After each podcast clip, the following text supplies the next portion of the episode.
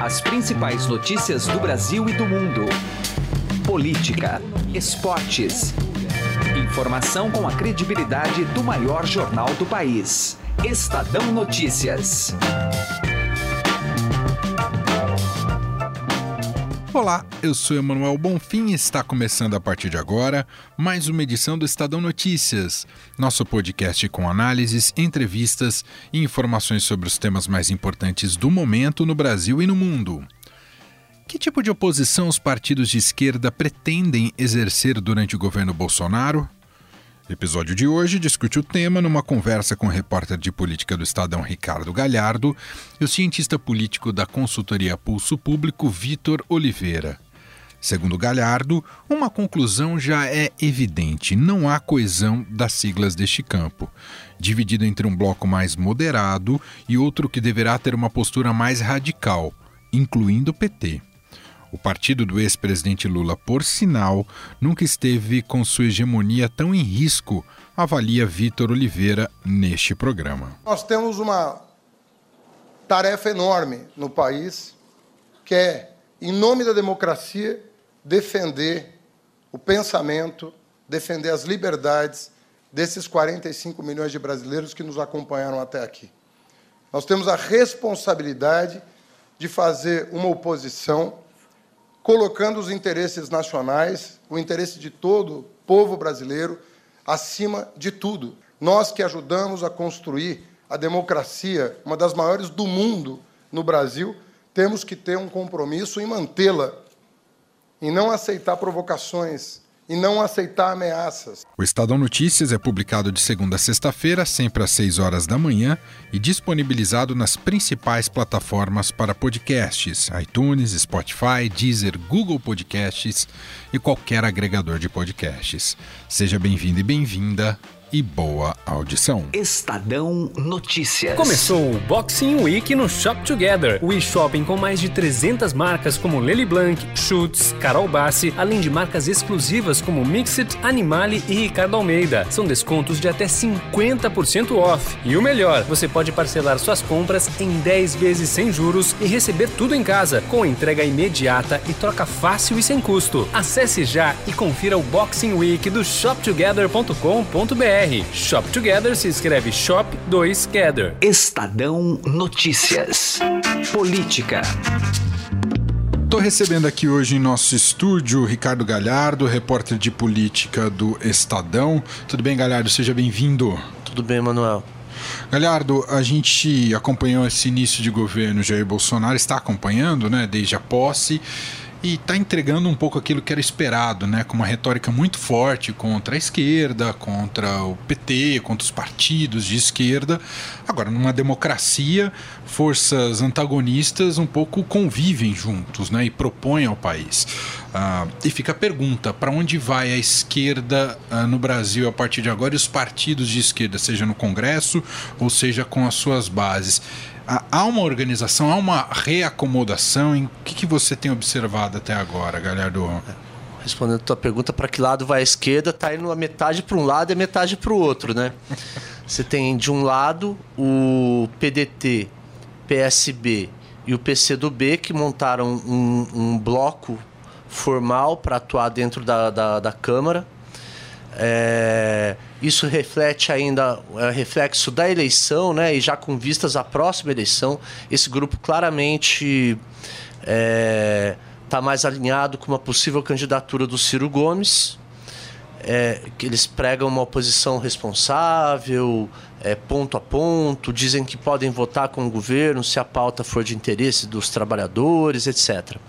E do outro lado você tem o PT e o PSOL que estão radicalizando o, o candidato do PT, o candidato derrotado do PT, né, o Fernando Haddad, ele passou a ter uma postura do final de semana para cá, ele passou a ter uma postura mais agressiva nas redes sociais. É, e já falou para algumas pessoas que é isso que ele vai fazer daqui para frente. É, ele respondeu duramente a um, um, post do Jair Bolsonaro, né? É, e agora é, respondeu outro hoje também E o que ele disse para algumas pessoas é que vai ser assim, ele vai para o pau.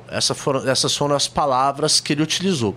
Isso está sendo muito bem visto por um setor do PT que achava que ele estava muito adotando um tom muito professoral, é, muito longe é, do, do, do que se espera de um político que teve 40 e poucos milhões de votos, que nem ele teve no segundo turno da eleição do ano passado, e o pessoal está animado. É, o problema é que você tem uma divisão dentro do próprio PT. É, o PT está muito dividido. É, houve um movimento do final do ano passado para tentar tirar a Gleisi Hoffmann e colocar o Haddad de presidente do partido. Esse movimento foi estancado pelo próprio Lula, é, que proibiu, é, não tem outra palavra para dizer, ele proibiu, é, mas ele, esse movimento continua.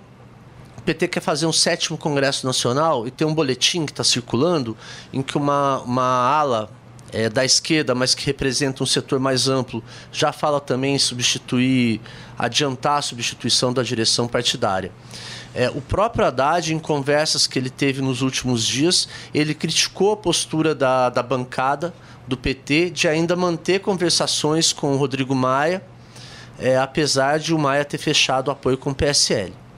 Ah, e até nessas questões mais práticas do Congresso, o governo Bolsonaro já, ele, pelo menos a equipe econômica, mas depende muito do Congresso, já elegeu como prioridade a reforma da Previdência. A gente pode esperar um PT é, que vai fazer uma oposição sistemática a, reforma, a, a essa o que virá de reforma da previdência isso já está claro Galhardo é, o problema é que ninguém sabe qual vai ser a proposta né nem o próprio governo que bateu cabeça na semana passada o presidente chegou a anunciar as idades mínimas e depois foi desmentido por um funcionário de terceiro escalão né? Então tem que ver qual que vai ser a proposta. O, o PT fez reformas leves nas duas, nas duas vezes que, que administrou o país. É, o próprio pessoal, Guilherme Boulos, é, admite, já admitiu em várias entrevistas, que é necessário sim é, um ajuste nas, nas contas da Previdência. É, o PT, o, PS, o PDT, o PSB e o PCdoB também. Agora, é, vai ter matizes de como a oposição vai, de como vai ser essa oposição. No PT, pode se esperar é uma oposição sistemática. Eles vão bater em tudo que vier do governo. Já o PSB, o PDT e o, P, e o PCdoB vão estar mais flexíveis para negociação. Muito bem. E para finalizar, galera, como é que você vê esse antagonismo exacerbado por que vem desde a campanha eleitoral, mas se mantém ainda ao longo desse início do governo Bolsonaro de é o fim do socialismo, ainda que não tenha havido socialismo no Brasil, questão da bandeira vermelha. Uh, aparentemente, isso não vai sair da, da boca do Bolsonaro muito cedo. Uh, do lado da oposição, esse antagonismo, de alguma maneira, pode favorecer estrategicamente? Como é que você enxerga? É, o, o ex-presidente Lula, ele recebeu na semana passada a presidente do partido, né, Gleisi Hoffmann, e a ex-presidente Dilma. O que eu apurei foi que ele deu uma orientação ao PT para não se perder nessas cortinas de fumaça, é, em, em, em, temas que o governo deve colocar é, para confundir a oposição e, e, focar a atuação na pauta econômica e na, na retirada de direitos. É, o Lula acha que o Bolsonaro vai usar esse tipo de, de, de, de, de tema para é, preencher o espaço do debate em relação, do em relação ao governo dele, enquanto ele não tiver coisas concretas para mostrar. Então, é lógico que o PT vai se posicionar né, em temas que são caros ao partido e que, de certa forma, ajudam a mobilizar a base do partido, mas a, a, o pedido do Lula é que o, o foco, a atenção principal do, do, do partido seja voltada para quest as questões econômicas e de retiradas de direito. Muito bem. Ricardo Galhardo, repórter de política do Estadão, batendo esse papo com a gente hoje, acompanhando os primeiros movimentos dos partidos de esquerda e que formarão uh, blocos, de não em um único bloco, mas blocos de oposição, pelo menos nesse início de governo Bolsonaro. Obrigado, viu, Galhardo? Eu que agradeço, Manuel. A gente segue nesse assunto tentando entender o que está reservado, o que pode estar reservado a partir de agora para os partidos de esquerda e que deverão formar uma oposição ao governo Jair Bolsonaro, aparentemente não de maneira unida, uh, e a gente estende essa reflexão num papo com Vitor Oliveira, ele é cientista político da consultoria Pulso Público. Tudo bem com você, Vitor? Seja bem-vindo mais uma vez. Obrigado, Manuel. Prazer falar contigo, todos os ouvintes. Vitor, a retórica a gente já sabe do, do governo que emergiu, que está agora no poder, é uma retórica né, de tirar o vermelho de, de qualquer espaço de poder possível. Uh, o que resta para os quais são os desafios para os partidos de esquerda, entre eles o PT, que sempre foi hegemônico, a partir de agora com o governo Bolsonaro? Como é que você enxerga essa reacomodação? Então, é um, é um quebra-cabeça complicado esse, e de uma certa forma Rodrigo Maia, né, que aí desponta como favorito nessa disputa para a presidência da Câmara, está numa posição muito muito confortável, né? Ele quase ele é como se ele fosse uh, o que a gente chama na ciência política de mediano, né? é, aquela posição que é vencedora, que sempre tem uma maioria né, que a apoia. Uh, basta apenas ele fazer uma sinalização um pouco mais à esquerda um pouco mais à direita aparentemente essa sinalização aí foi feita um pouco mais à direita e a partir do momento que ele recebeu o apoio do governo, é, ou pelo menos do partido que está ocupando a presidência, né, o PSL, é, com, em função disso, o, os partidos de esquerda ficaram numa posição delicada, porque aquela opção que seria quase que natural para eles, que era apoiar Rodrigo Maia, que é alguém que se mostrou nesses últimos anos aí, né, atuando como presidente da Câmara, uma pessoa que tinha, tinha diálogo com vários partidos, que respeitava, de uma certa forma, uh, o direito da oposição, fazer obstruções, por exemplo, né? questões que é, ocupar comissões, coisas que são importantes aí para o PT, enfim, para esses partidos de oposição. E isso, de uma certa forma, é, fica mais complicado a partir do momento que o, que o Rodrigo Maia dá essa sinalização de, de alinhamento com o governo ou pelo menos um, um pouco mais de alinhamento com o governo. Agora, Vitor, o PT perdeu, a gente pode dizer desde a eleição que o PT perdeu a hegemonia de coalizão aí à esquerda no, no espectro partidário brasileiro? Olha, uh, é possível sim, embora a gente ainda uh, é, é, precisa aguardar, né? porque o PT tem um capital político é, muito grande e a gente viu isso, né? Mesmo o partido com todos os seus problemas, conseguiu chegar no, no segundo turno dessa eleição. Né? Mesmo sendo muito rejeitado, o partido ainda tem uma parte de uma base muito sólida. Então, é muito difícil para outros partidos de esquerda, por exemplo, tem agora uma articulação né, em torno, uh, possivelmente, de Marcelo Freixo, né, que é deputado federal eleito pelo PSOL. Uh, enfim, é, tem outros nomes aí que tentariam escapar dessa hegemonia do PT, mas é muito difícil, é, entre outros motivos, porque o PT tem esse patrimônio eleitoral gigantesco. É, preso ou não, Lula ainda é um ator fundamental na política brasileira, ou pelo menos um influenciador político muito grande. Não está na moda esse negócio de influenciador, né? só que ele é influenciador analógico. Né? e, e, e, além disso, é, é, é, aí uma, uma das maiores bancadas da, da Câmara e do Senado. Então, não dá também para ignorar, né? Os outros partidos vão tentar isso, com certeza.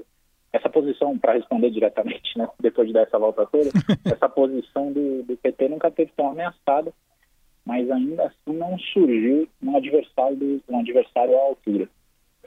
Ô, ô Vitor, para a gente concluir, em relação à pauta da esquerda, ela precisa de revitalização? É preciso olhar novamente quais são as bases que devem guiar a conversa com esse, eleitorado mais identificado com esses partidos? Com certeza. Né? Uh, não, não que a pauta em si tenha que mudar, mas talvez a forma como essa pauta é colocada e como ela é, é trabalhada no diálogo, no diálogo político mesmo, né? Isso que é coisa mais própria da, da democracia, que é tolerar posições divergentes e tentar transigir, né? tentar chegar numa posição que seja viável, uh, uh, respeitando a, a, opinião dos outros. E desse ponto de vista, eu acho que sim, não? A, a esquerda, especialmente por estar numa posição derrotada na última eleição e rejeitada por uma boa parte dos, dos brasileiros, né? que adotaram ou preferiram uh, tanto para o legislativo quanto para o executivo, posições mais conservadoras aí, Brasil afora, acho que sim, é preciso repensar e encontrar novos meios de dialogar com essas pessoas. Do contrário, a esquerda vai continuar falando sozinha, ou pelo menos é, vai, vai pregar para os convertidos. Muito bem, ouvimos aqui a opinião e análise de Vitor Oliveira, cientista político da consultoria Pulso Público, ajudando a entender esse debate aqui de hoje, essa reflexão de hoje aqui do nosso programa sobre esses rumos dos partidos de esquerda a partir de agora com o governo Bolsonaro e a oposição que irá se formar. Muito obrigado, viu, Vitor? Um grande abraço. Um grande abraço a você e a todos os ouvintes. Estadão Notícias. Se você já tem um plano de previdência privada, faça a portabilidade para a XP Investimentos. Acesse xpi.com.br e traga sua previdência para XP. Não custa nada, é direto no site e sem nenhuma burocracia. Mais fácil que fazer portabilidade de celular. Se você ainda não tem previdência, abra agora sua conta na XP Investimentos.